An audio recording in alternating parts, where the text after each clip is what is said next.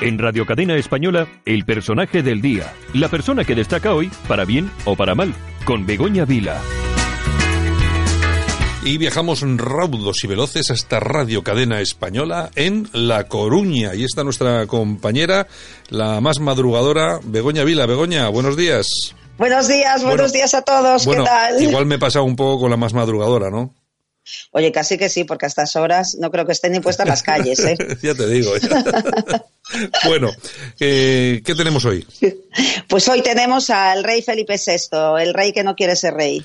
El rey que no quiere ser rey. Yo, eh, bueno, vamos a ver, todo esto, lógicamente, todo esto no se improvisa. Entonces, eh, a mí, a mí Begoña me manda unos WhatsApp, oye, vamos a ir mañana de esto, vamos, hay que, esto es el sonido que va a ir, esto tal y cual. Y entonces me ha mandado y me dice, eh, hoy el personaje va a ser el rey que no quiere ser rey. Y me ha encantado. Me ha encantado porque es verdad. Me ha encantado porque es verdad. Es increíble. Sí, sí. Bueno, así es. bueno, pues vamos a escuchar un audio que, en el que recogemos algunas declaraciones de algunos de los socios de Pedro Sánchez, eh, entre ellos, pues Pablo Iglesias, el Enrico Taberna. la gente lo habrá escuchado, pero lo repetimos. También tenemos a Rufián, tenemos, bueno, alguno más y, por supuesto, también tenemos al, al rey. Vamos a escucharlo. 178. La constitución que se produce en este país no instaura una suerte de reglas del juego democráticas, sino que eh, de alguna manera mantiene una serie de poderes de una forma muy lampedusiana, cambiarlo todo para que todo siga igual, permitieron la permanencia de una serie de élites económicas y también políticas en los principales mecanismos y dispositivos de poder del Estado español. Me gusta contar esto aquí porque quien se dio cuenta de eso desde el principio fue la izquierda vasca y ETA. Quien se dio cuenta de eso desde el principio fue la izquierda vasca y ETA. Fue la izquierda vasca y ETA. Por mucho procedimiento democrático que haya, hay determinados derechos que no se pueden ejercer en el marco de la legalidad española por muchas cosas que diga la legalidad española. Bueno, eh, ese es el primer corte eh, y ha quedado bastante claro cómo saca Pableras eh, la cara a ETA y a la izquierda vasca. Seguimos. Eh, no voy a dar rodeos ni voy a ser tibio, no son momentos para la tibieza. Son tiempos en los que para ser demócrata hay que tener agallas. Y Hugo Chávez tenía agallas. Vaya si las tenía.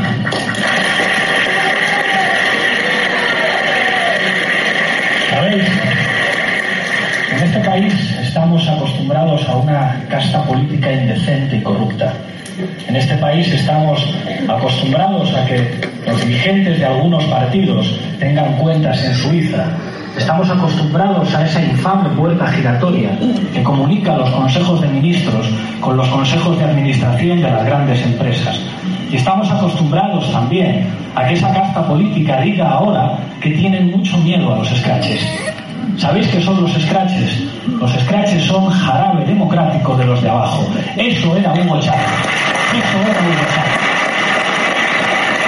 Qué bonito. Qué bonito. Muy bonito. Chávez era la democracia de los de abajo. Hugo Chávez era la democracia de las mayorías sociales. Hugo Chávez era, era la democracia. Bueno, y este es el segundo corte de Pableras, hablando de Hugo El Chávez, que, que es el, el vicepre- el vicepresidente. vicepresidente español, para que lo tengamos en claro. Seguimos. Exacto. Seguimos. Seguimos. Y Hugo Chávez era un escrache para los poderosos, el escrache que más tenían, por eso le tenían y por eso le siguen teniendo.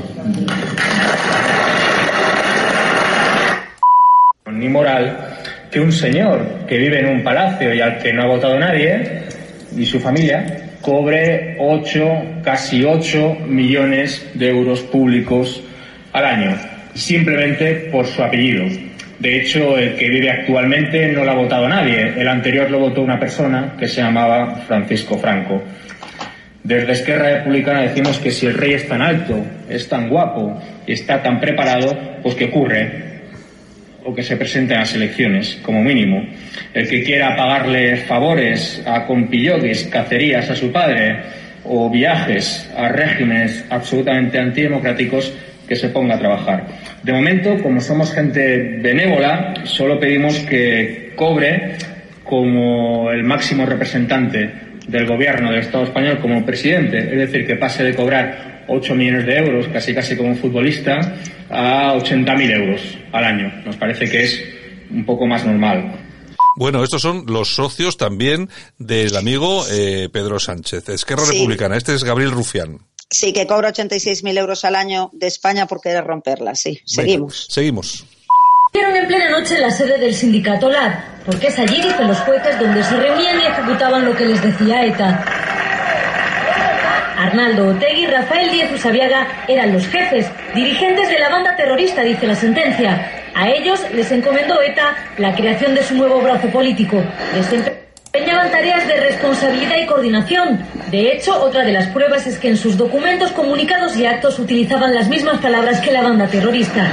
Por eso, por ser parte de ETA, les condenan a 10 años, algo que no entiende la izquierda.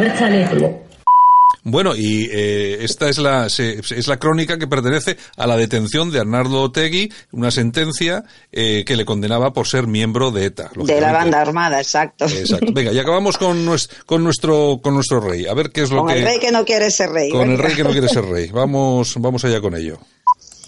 Parece que los tanques del ejército de tierra están a ah, disposición de cualquier descerebrado este es, este que quiera amenazar. A ver si este es Pablo Iglesias, nos explica algún día para qué se utilizan los tanques de nuestro ejército. Parece que para prestárselo a un descerebrado fascista es posible utilizar los tanques.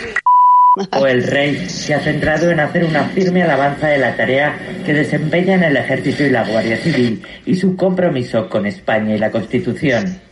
Un compromiso que demostráis con vuestra profesionalidad, sentido del deber y del honor, que acreditáis con vuestra lealtad y vuestra constante y generosa entrega al servicio del pueblo español, un compromiso, en fin, con España y con nuestra Constitución. Bueno, eh, Begoña, pues nada, eh, hemos, escuchado, el anterior era un corte también de Pableras y bueno, y este último sí que era el, rey. Sí, defendiendo a las Fuerzas Armadas. Exacto, que en la última Pascua Militar, si no me equivoco. Eh, eh sí, en esta última Pascua Militar, sí. Oye, pero vamos a ver, pero vamos a ver, mm. efectivamente tú, cuando tú dices eso del rey que no quiere ser rey, es que efectivamente el rey es el que ha abierto la puerta a que todo este conglomerado de energúmenos sean los que se van a encargar de controlar este país en los próximos cuatro años. Sí, 81 años después vuelve el régimen comunista de la mano del rey Felipe VI. Fíjate qué, qué curioso. Y recordemos el artículo 61 donde, de la Constitución que dice que el rey prestará juramento para guardar y hacer guardar la Constitución y las leyes. El artículo 2 de la Constitución eh, habla de la indisolubilidad. Bueno, indisolubilidad de España, ¿no? Entonces mm. él es el encargado de eso y, en este caso, bueno, pues sabía que a quien le encarga el gobierno no, no lo van a hacer así, ¿no? Eh, mira, cuando el rey Felipe VI encarga el gobierno al comunista Sánchez, pues mm, aún no tenía los apoyos, ¿verdad?, de los partidos constitucionalistas para hacer realidad ese encargo y de hecho a día de hoy fue investido sin esos apoyos constitucionalistas, es decir, sería una situación de tal excepcionalidad que el rey nunca debió de haber hecho ese encargo. Su padre, eh, el rey emérito, probablemente nunca hubiera hecho encargo, ¿no? Y yo me pregunto, ¿acaso Sánchez, ese día de la consulta con el monarca, le avisó de que sus apoyos serían los republicanos de Esquerra Republicana de, Catalana, de Cataluña que quieren derrocar al rey, que no lo aceptan y que no lo reconocen porque no fueron ni a la ronda de consultas? ¿Acaso Sánchez avisó al rey que haría vicepresidente al comunista de extrema izquierda Pablo Iglesias, cuyo referente político, como acabamos de escuchar en el audio, es Hugo Chávez, al que su padre, el rey emérito Juan Carlos I, le había dicho en aquella cumbre iberoamericana, os acordáis de Santiago de, Chile, ¿por qué no te callas? en el año 2007 y decidió irse del pleno ante la insistencia del dictador eh, de, de llamarle racista y fascista a José María Aznar y el heredero al trono Felipe VI, ahora rey de España, años después, hace a este individuo vicepresidente de España? ¿Acaso Sánchez avisó al rey que iba a tener como socios a los proetarras de Bildu, que tanto daño hicieron a España matando con el tiro en la nuca, las bombas Lapa, militares, civiles, niños, que querían atentar también contra su padre, el rey emérito Juan Carlos I? ¿Acaso Pedro Sánchez avisó al rey en la ronda de contactos de que pactaría con los nacionalistas vascos cuyo fin es la independencia de esta región de España? ¿Acaso esto no lo sabía Felipe VI. ¿Acaso Felipe VI no tiene un gabinete de comunicación donde le informan de lo que pasa en España si él anda despistado? O entonces mi pregunta al aire es, ¿Será que Felipe VI ya no quiere ser rey? ¿O será que doña Leticia, que sabes que en las casas manda a las mujeres en España, prefiere volver a la vida de periodista plebeya? Bien, ¿acaso el rey fue avisado por Pedro Sánchez de las presiones que se ejercían a la abogacía del Estado para que pidiese la libertad del golpista Oriol Junqueras? ¿Acaso Pedro Sánchez le explicó al rey que España era una nación de naciones. ¿Acaso Sánchez le explicó al rey que cambiaría el sistema de elecciones de, jueces en el Poder Judicial? Bueno, yo no creo que el rey mejor preparado de la historia, ¿eh? desde su cuna, no supiera que esto sucedería. De hecho, cuando el monarca le encarga la faena a Pedro Sánchez, este ya había firmado el pacto de gobierno con Podemos, gran defensor de la República. Entonces, la pregunta de tantos y tantos españoles es porque el rey no evitó ese desastre y mi respuesta es, será ¿O no será que igual el rey ya no quiere ser rey? A mí, no sé, yo teniendo lo que tiene en casa, teniendo lo que tiene en casa, a mí no me extrañaría, desde luego, porque claro, eh, es una casa real muy republicana. Eh, ¿Para qué nos vamos a engañar, no? Claro, si no duerme en el sofá. Y además, el, claro, y el, mira, el pulso a la monarquía ha quedado ya claro desde ayer, ¿no? Ahora, eh, ¿qué, ¿qué, es lo que falta saber? Si la monarquía reaccionará a, posteriori o no reaccionará y veremos pues a una España republicana. Oye, que todo, que todo puede ser. Recordar cuando ayer en, el, en la investidura basa de Esquerra Republicana dijo, me importa un comino la gobernabilidad de España. ¿Qué, ¿Qué, orejas se le quedarían al rey cuando escuchó eso, no? O que Garzón tiene ahí en su Twitter el 3 de enero, tenemos un problema con las, con las altas instancias judiciales. Bueno, comienza una purga, ¿no? O sea, mm. vamos a, va a ser ministro. Eh, bueno, y después el tema de Bolivia, ¿no? Que Oye, pero además, Begoña, además es que le nombran a este tío el Garzón del Partido, Partido Comunista Sí. nombra ministro de Consumo. sí, Perfecto.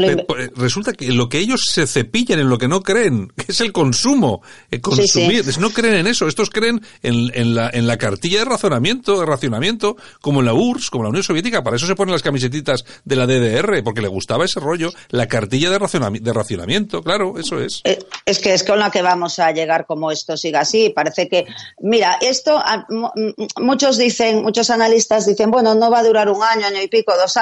Yo también lo pensaba, pero reflexionando un poco, creo que no. Creo que va a durar cuatro años y si nadie lo para, se postergará eh, en una dictadura totalitaria, porque cambiarán, harán leyes orgánicas, harán referéndum, ¿sabes? Ten cómo cambiar. Mira, vamos a ver, aquí va a ocurrir una cosa que está absolutamente claro. Va el proceso va a ser exactamente el de Venezuela con Hugo Chávez, pero, pero a la europea. ¿Qué quiere decir esto?